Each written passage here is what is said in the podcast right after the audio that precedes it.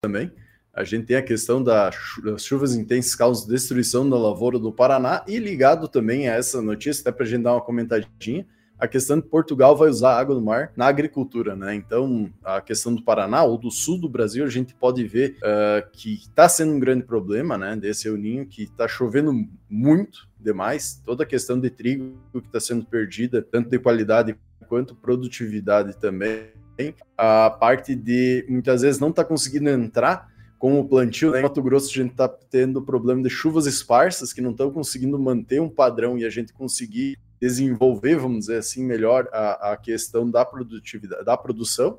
Né? Então, tendo diversos problemas ligados a isso. Lá no sul, não para de chover, né? A gente tem problema para colheita de trigo e para plantio de soja. Até tem um, meme lá do cara andando com o trator, metade dele tapado de água, né? Dizendo, ah, o único jeito de plantar no sul é assim. Uh, então, a gente vê essas dificuldades que estão ocorrendo em todo o Brasil por causa do El Ninho e a gente espera que baixe essa intensidade que não parece que vai parar tão cedo, né? E também essa questão do aqui no mais no norte é também essa falta de chuva. Então a gente está bem num, num, ano muito complicado, podemos dizer assim, para o agro brasileiro como Tem todo. até alguns vídeos, né, de algumas uh, de alguns temporais, né, que, que acabou ocorrendo principalmente no, no Paraná com uma intensidade um pouco mais alta e uh, só nessa última sexta-feira choveu mais de 100 milímetros na, na, na madrugada.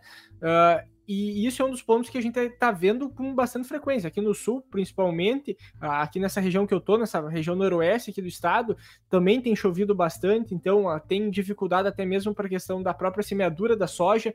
Pra, o Foz já comentou isso até no Conexão Pro dele da, da semana passada, a respeito também de dessecações, né, que acaba sendo um problema para o pessoal conseguir fazer. Então, uh, é difícil de para dessecar, está difícil para plantar. Tem ainda pessoal que não conseguiu tirar o trigo da lavoura. Claro que são manchas, lugares que são mais que realmente tem uma umidade mais alta, mas tá lá o trigo ainda. E, e que nem o pessoal tá comentando, né? O triguilho para germinar é uma maravilha. Então tá tem bastante problema que tá acontecendo nesse sentido. E o que vai acontecer? A gente começar a plantar soja apenas mais tarde, cada vez mais tarde, né?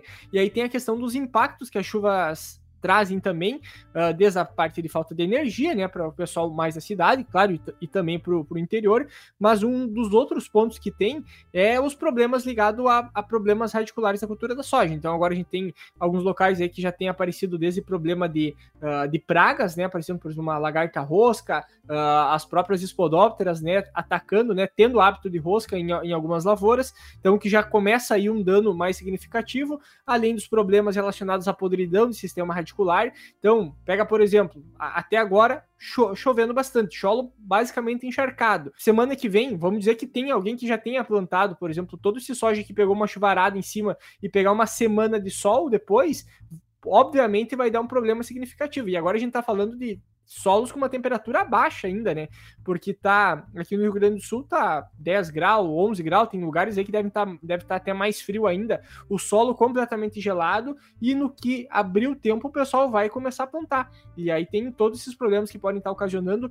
Não não cheguei a acompanhar como é que tá as previsões para as próximas semanas em relação à chuva, mas a princípio é para dar uma limpada no tempo nos próximos dias, que vai dar condição e aí vai ser o forte da semeadura e aí vai avançar bastante, né? É, pessoal, a gente está vendo é, os, o retrospecto aí que a gente já falava, né, das perspectivas de clima do El Ninho, né, um El Ninho forte, né, nós estamos no El Ninho médio, na verdade nem chegou na, na fortidão dele, é, e colocando as garras, né, e aquilo que a gente já falou aqui, e teve meteorologista dizendo que não ia ser tudo isso, né? E meteorologista famoso, inclusive, que, que ganhou muitas, muito dinheiro com palestra por aí, eh, dizendo que não ia ser tudo isso, não, que estava fazendo, fazendo tempestade em copo d'água. Estamos aí, estamos vendo a situação acontecer. E realmente é isso que o Eduardo comentou. Nós vamos ter uma janela essa semana aí que o pessoal vai conseguir plantar no sul, vai dar uma aliviada. É, começa a chover um pouco mais intenso no centro-oeste a partir dessa próxima semana também. Não quer dizer que uniformiza, mas começa a ter um pouco mais de intensidade. É, eu acho que nós estamos começando a, a, verificar essa situação. Semana passada, inclusive, no Momento Agro, na segunda-feira, né, do nosso, da nossa academia, eu coloquei até o gráfico de chuvas dessa semana, que ia ser muita chuva, muita chuva realmente. A gente ia ver muita chuva no Paraná, Santa Catarina, Rio Grande do Sul, São Paulo. Né? Não sei quem acompanhou nessa sexta-feira de tarde, é, quem gosta de Fórmula 1, Estava a classificação da Fórmula 1 no Q3, o pessoal conseguiu dar uma volta, o Verstappen seu pole position e acabou, porque desandou o mundo em São Paulo. Desandou o mundo, né? É, eu tinha saído de São Paulo na sexta-feira de manhã cedo, de madrugada, vim aqui para Santa Catarina e aqui acabou a luz aqui, por isso que deu esse problema de pico aqui, acabou a luz aqui em casa. Eu estou no 4G, por isso que nós estamos aqui falando, né? É, e isso tudo são consequências. São Paulo acabou com vários lugares lá, faltou luz, o nosso prédio lá é, com problema de luz de 12 horas é, que desandou o mundo. Né? Então, isso tudo é reflexo dessa condição climática que possivelmente agora, para essa próxima semana, deve ter uma mudança. Esperamos que a, a questão alivie aí para todos. E o estresse já, já, já aconteceu. Né? Perdas no milho por falta de luminosidade, é forte no Rio Grande do Sul. Né? Uh, quando, a gente, quando a gente compara falta de luz e falta de água no milho, na fase vegetativa, a falta de luz é muito mais impactante do que a falta de água. Na fase reprodutiva, a falta de água é muito mais impactante do que a falta de luz, mas as perdas são muito, muito, muito fortes, né? Então, uh, o Rio Grande do Sul perder aí de 10 a 30%, dependendo da região, época de semeadura, por causa de falta de luz, não vai ser distante disso. Fora a questão de doenças, fora a questão das pragas, né, que o Eduardo comentou, é, o Rio Grande do Sul vai ter uma safra de milho não tão boa. Mas ó, agora, quando a gente compara com as últimas duas safras, ainda nós vamos conseguir produzir né? Porque as últimas duas foi uma catástrofe tremenda. Então, mesmo com todo esse prejuízo, claro que não é o ideal, mesmo com os preços tão baixos do milho, mas a gente vai ter produção ainda com isso. Esperamos que essa janela possa possibilitar é, essa semeadura também da, da soja, que nós já estamos entrando no mês de novembro, não é nada, é, não está atrasado, não, não, podemos chamar de atraso, porque se, abrir, se abrisse 15 dias, estava tudo plantado, né? Então, o produtor está bem preparado com relação a máquinas, né? Então, mas é, o, o, grande problema é isso: é chuva em cima de chuva, solo, solo úmido, problemas na germinação, problemas de desenvolvimento, problemas de herbicidas, né? Nós temos uma série de situações aí que a gente tem discutido dentro da nossa academia aí, problemas de aplicações, porque nós temos problema de resistência, aí tem que usar produtos e o pessoal não tem muita paciência. E agora, né, aquilo que a gente sempre fala de fazer dessecação sequencial para conseguir controlar a planta daninha, com essa condição climática, acaba virando um bunda de lelê, né? Uh, ninguém se entende mais, é uma única aplicação, seja o que Deus quiser, perda de eficiência, é, e, e, são as coisas complicadas que acontecem com esse tipo de clima e, e, que a gente não consegue ter o controle, fazer aquilo que tecnicamente deveria ser feito para a gente ter o melhor resultado, e acaba tendo que tomar algumas decisões que nem sempre são as melhores mas são obrigatórios serem realizadas. E daí entra uma questão que acho que é importante trazer, que não é só no sul essa, que, essa parte que a gente está tendo problemas de controle de plantas daninhas, de doenças.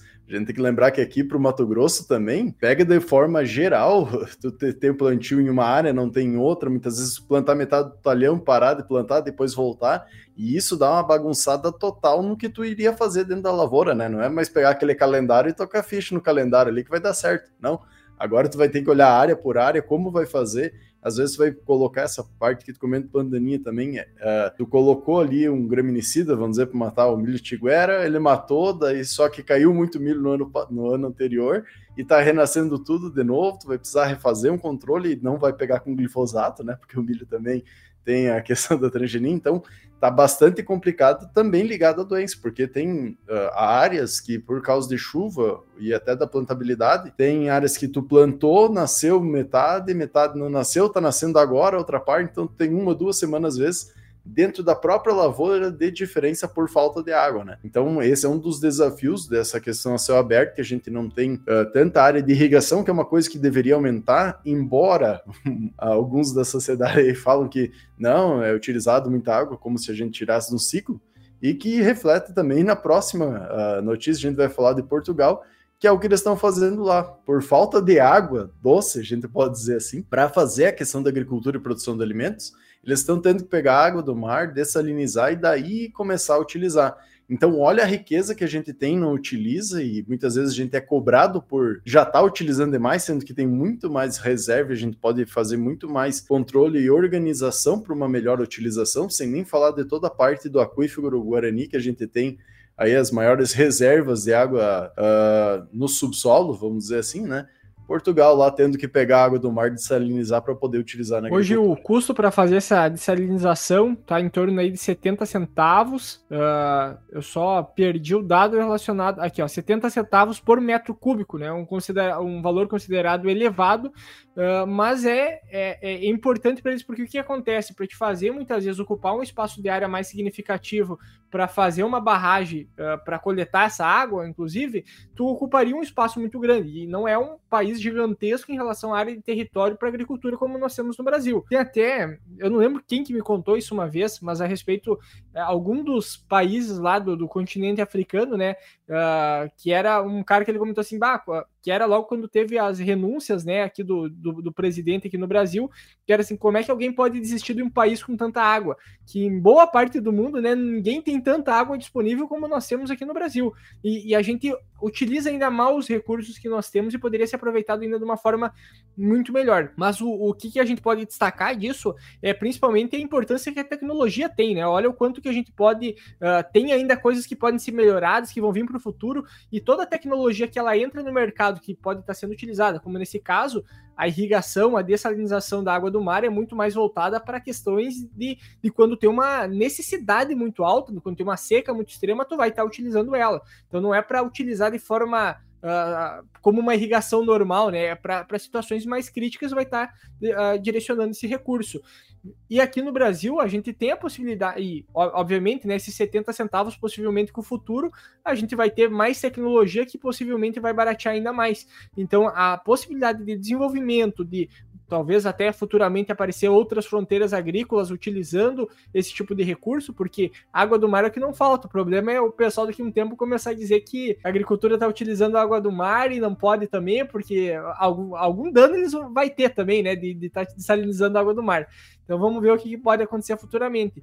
Mas sempre tem essa, essa questão da preocupação da água, e a gente já comentou no episódio passado também, né? O pessoal joga muito a questão que o agronegócio utiliza muita água. Bom, daí a gente já comentou a importância que até vai estar ligado depois na última notícia, cara, é para produzir comida, toda a água utilizada, tudo, todo o recurso utilizado, toda a área utilizada para agricultura é para uma função primordial aí para o ser humano que é comer, né? Então e, esse é um dos principais pontos. É, e recordar que essa notícia aí de Porto. Tá, tá me escutando Sim, bem? Tinha dado Sim, um delay. Não, não, só para só colocar um pouquinho dessa notícia aí, a especificidade desse lugar de Portugal é porque é produção de arroz, né? É um local que tem produção de arroz que eles não têm água disponível, eles precisam fazer esse, esse processo. Isso não é incomum na Europa, essa questão da dessalinização. Isso é uma questão muito comum de ser utilizado em várias outras regiões de Portugal, muito utilizado é, na Espanha. Né? É, na, só para vocês terem uma ideia, na Espanha tem lugares que a quantidade de chuva não passa de 120 milímetros por ano. Né? 120 milímetros por ano. Choveu 120 milímetros nessa noite, de ontem para hoje, nos lugares do Rio Grande do Sul. Né? Então, só para ter uma ideia da situação. É, a Itália chove um pouquinho mais, tem lugar que chove 300 milímetros por ano. Olha só como são as coisas. Então, é, um pouquinho mais. Israel se fez, um pouquinho mais. Israel se fez aí com, com muita água de subsolo, mas também água, é, água que, que vem do, do, do mar, né? Então, só para colocar isso, não é uma tecnologia nova, eles colocam como cara porque não é para consumo humano, né? Para uso no arroz. Então, imagine 70 centes de real é, para mil litros, né? Quanto, quantos milhões de litros vai eh, numa lavoura de arroz, né? São alguns milhões de litros que tem que estar sendo reposto, então isso acaba eh, custando um pouco mais alto. Recordo que agora, é, no mês de março, eu tive, junto com minha esposa, nós estivemos em Portugal e, e, nós fomos visitar até uma, uma região de produção de, de arroz, né? É, são, são áreas muito pequenas de arroz também, né? Eles não são grandes produtores de arroz, mas eles têm algumas pequenas áreas muito próximas do litoral. Normalmente é próxima do litoral essa produção.